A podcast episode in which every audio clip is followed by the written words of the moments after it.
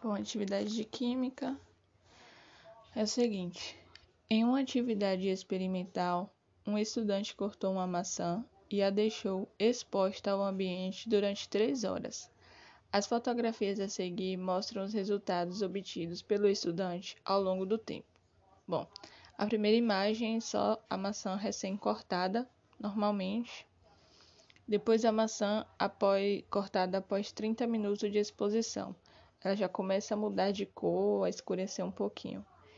E aí, após três horas de exposição, ela já está bem escura. Aí vem a questão, a letra A.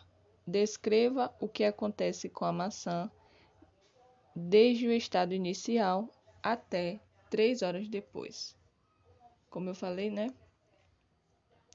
É, escure... houve um escurecimento da superfície de, da polpa da maçã e isso pode ser explicado por alguns fatores. Bom, quando a polpa da maçã está exposta ao oxigênio, que é o ar, a enzima presente na maçã torna-se ativa. Essa enzima é a polifenol oxidase, que precisa de oxigênio para se tornar ativa. E quando isso acontece, uma série de reações químicas são iniciadas, fazendo com que a maçã escureça. E esse escurecimento não significa dizer que a fruta está estragada, pois a maçã continua comestível, mesmo estando com coloração mais escura. O que aconteceu foi uma reação química enzimática. Deu para entender?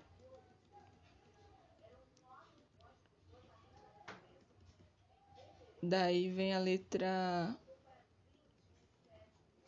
a letra B, né? Há algum indício de reação química? Quais? Tudo isso eu já, também já falei no, na, no texto, né? Que o indício é o escurecimento, mas que não significa que a maçã está podre. O que aconteceu foi uma reação química enzimática.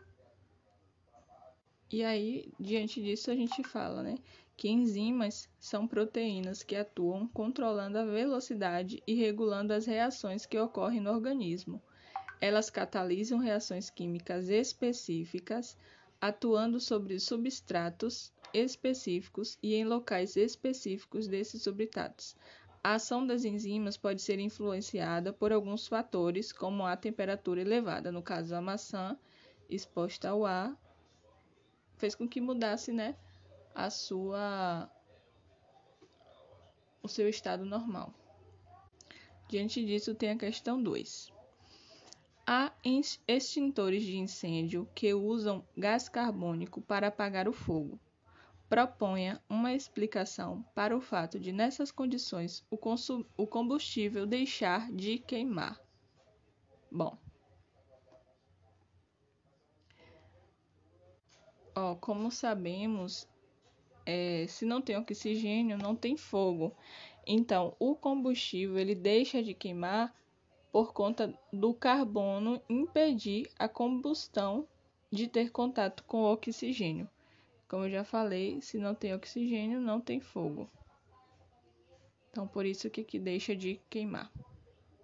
E a questão 3 é o seguinte: sobre cada transformação a seguir, indique os estados inicial e final e se ela é química ou física. No caso de tratar-se de mudança de estado, o nome. É, por exemplo, acrescentar algo ou acrescentar álcool à água. Qual é o início e o fim disso? Por exemplo, líquido, gasoso, sólido, entendeu? E aí, se é uma transformação química ou se não é. Ou se é transformação física ou se não é. Lembrando que as transformações químicas e físicas são importantes para manter o ciclo de todas as matérias, tendo em mente que elas podem variar de estado, podem mistur ser misturadas ou podem sofrer outros tipos de ações. E aí tem as outras é, alternativas. Letra A, acrescentar álcool e água. Aí você vai dizer qual é o estado inicial e final e se é reação química ou reação física. Letra B, colocar a água no congelador por 8 horas. Letra C, queimar madeira. Letra D, o desaparecimento da naftalina guardada em um armário, deixando-o com cheiro de naftalina. Letra E, a palha de aço que enferruja. Aí você vai dizer cada uma dessas e o que, o que é inicial, o que é final e se é química ou física. Na questão 4, tem um texto para depois responder as questões. Aí o texto diz assim: Para a conferência que discute o futuro do planeta, em Paris, a COP21, ocorrida em dezembro de 2015, o Brasil leva a meta de aumentar de 28% para 33% até em 2030 as fontes renováveis de energia, como eólica, solar, biomassa, entre elas o etanol, na matriz energética. A meta desconsidera as hidrelétricas, que, embora sejam renováveis, causam impacto ambiental e social por causa das barragens. É, a proposta tem o objetivo de reduzir o uso do carvão e de combustíveis derivados do petróleo como diesel, gasolina e querosene.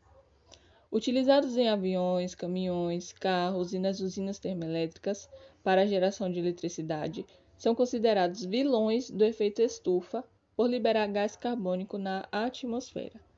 Na 21ª Conferência das Partes da Convenção, é, que vai até 11 de dezembro, é esperado um acordo para diminuir diminuir os incentivos governamentais a esses combustíveis, os chamados subsídios.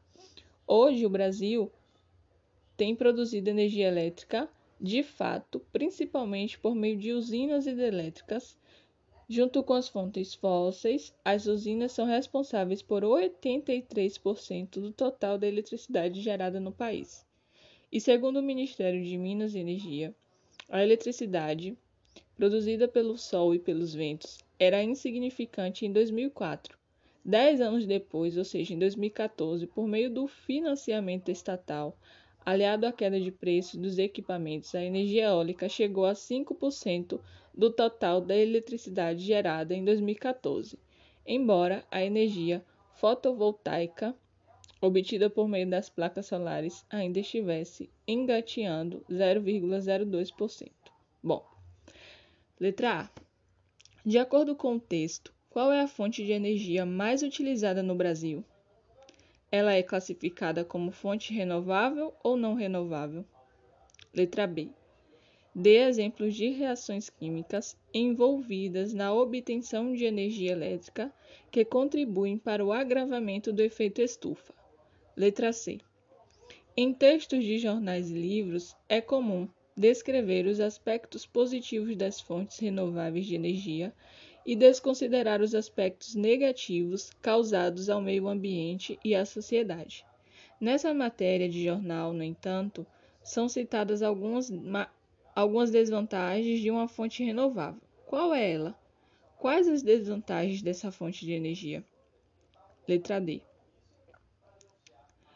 Pesquise as desvantagens das outras fontes de energia renovável indicadas no texto e construa uma tabela com essas informações. Letra E. Quando não se tem acesso à energia elétrica e se necessita iluminar um ambiente, pode-se recorrer a reações químicas que fornecem luz. Dê exemplos desses usos.